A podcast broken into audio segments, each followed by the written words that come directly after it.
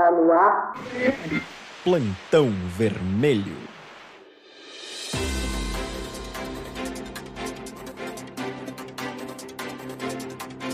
O presidente Bolsonaro diz que o desemprego é culpa do coronavírus.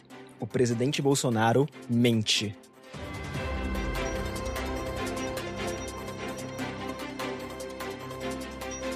E aí, camaradas, aqui é o JP Guarnieri com mais um Plantão Vermelho. Em setembro, o Brasil atingiu o maior índice de desemprego já registrado no país, 14,3%.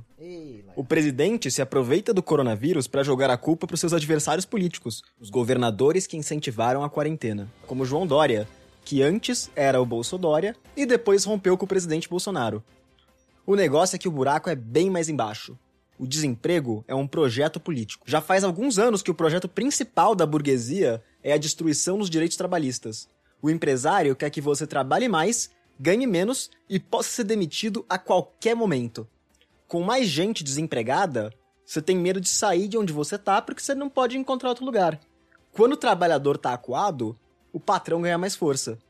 É mais ou menos isso que o Marx chamava de exército de reserva ou exército industrial de reserva, para ser mais específico. Como a gente demonstra que isso é um projeto político e não só consequência de uma sequência de gestões ruins? A gente tem que olhar para o quanto a classe política tentou forçar a reforma trabalhista para cima da gente e quais foram os resultados dela. Lá atrás, em 2014, quando a ex-presidenta Dilma Rousseff estava atrás da reeleição, ela fez um discurso para os empresários na Confederação da Indústria, dizendo que era preciso construir um novo marco regulatório voltado para normatização e simplificação das relações trabalhistas e terceirização do trabalho. A Dilma sabia o que a classe burguesa queria e prometia que ia entregar. Claro, não era isso que ela falava para o povo. Dois meses depois, ela diria que não mexeria nos direitos trabalhistas nem que a vaca tussa. Independente do que ela tenha dito, a reforma de fato não passou durante o governo dela. E por isso, a burguesia nacional e os setores do governo aliados com essa burguesia, com um golpe legal, o golpishment, né? Tiraram a Dilma e colocaram o vice, o nosso Drácula brasileiro, o nosso grande Nosferato, Michel Temer.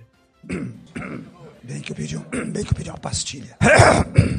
Michel Temer não demorou para começar a sugar o sangue do povo brasileiro. Mal chegou no poder, já começou a articular um projeto de retirada dos nossos direitos. Em 23 de dezembro de 2016, começou a tramitar no Congresso o projeto da reforma trabalhista, que alteraria mais de 100 pontos da CLT. Em julho de 2017, menos de um ano depois da queda da Dilma, a reforma seria sancionada pelo golpista Michel Temer. Agora, o que, que mudou na CLT? Só para citar alguns exemplos, a jornada de trabalho diária aumentou em 50%, indo de 8 para 12 horas. Atividades como transporte, alimentação e troca de uniforme deixaram de ser consideradas parte da jornada de trabalho, fazendo com que o trabalhador precise chegar mais cedo e sair mais tarde. O intervalo a que o trabalhador tem direito diminuiu de uma hora para 30 minutos. O avião não tá pegando aí, não? Certeza? O pagamento do salário mínimo deixou de ser obrigatório no caso de remuneração por produção. O plano de cargos e salários deixou de ter que ser homologado pelo Ministério do Trabalho e não precisa mais constar no contrato. Aumentaram as horas de trabalho parcial, o trabalho meio período. E negociações entre empregado e patrão poderiam prevalecer sobre a legislação, dentre dezenas de outros absurdos para o empresário poder espremer até a última gota de suco da laranja do trabalhador. Bom, mas você pode estar pensando, ah, mas a mudança da CLT é uma tentativa do governo de conseguir gerar emprego, porque se você tira certas responsabilidades do patrão, ele contrata mais gente. É mentira. Papagaiada. É cilada. Patrão não contrata por caridade. Patrão contrata o que ele precisa para atender a demanda que o negócio dele tem. Ele pode estar te pagando menos ou sendo taxado menos, isso não muda o quanto ele precisa produzir para atender o número de clientes que ele tem. Não existe motivo nenhum para a reforma trabalhista de 2017 resultar num aumento de contratações, tanto é que não resultou. O número de trabalhadores informais aumentou 1,6 milhões entre 2016 e 2017. Com esse aumento, quase metade dos trabalhadores do país são informais. Hoje, em 11 estados, o número de trabalhadores informais é maior que o número de carteiras assinadas. O desemprego praticamente não diminuiu. Quando a reforma foi aprovada, era 12,8%.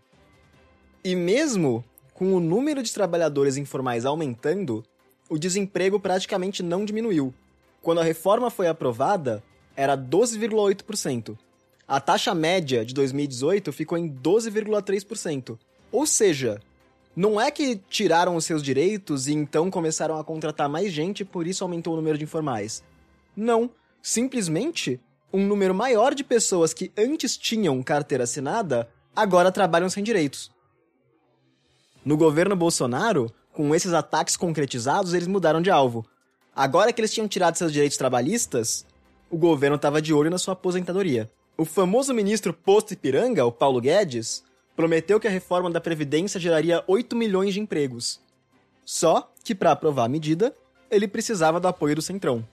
E aí o presidente, que prometia acabar com a velha política, praticou o tão conhecido toma lá da cá, entregando 325 cargos e bilhões de reais em emendas parlamentares para políticos do centro. Para garantir os direitos do trabalhador, o orçamento está apertado, mas a verba da mamata só aumenta. De novo, aprovaram a reforma e o desemprego seguiu crescendo. Foi subindo para 13, 13,5, até passar os 14% e atingir o recorde desde que o IBGE começou a medir. Agora em setembro, a gente chegou em 14,3%. E se parece que tá ruim, relaxa porque piora. O desemprego tá nesse patamar porque a pesquisa só conta como desempregado quem tá procurando emprego. Nesse ano, seja por falta de esperança, seja pela pandemia, são vários fatores, muita gente simplesmente deixou de procurar. Se tivessem procurando, a taxa de desemprego seria de 21%, segundo um pesquisador da FGV. A FGV, que não é uma instituição marxista, trabalhista, é uma instituição que serve e sempre serviu à burguesia. Esse número deles não tá vindo do nada. Agora, com os brasileiros voltando a procurar emprego, a tendência é que essa taxa suba. O que a gente pode ver com tudo isso é que desemprego não é um acidente. O desemprego é um projeto da burguesia nacional levado a cabo através das exatas medidas que eles dizem que vão combater o desemprego. Não se gera trabalho através da retirada dos direitos do trabalhador emprego só se gera com investimento. Qualquer outra solução que não passe por isso é só mais uma facada nas suas costas.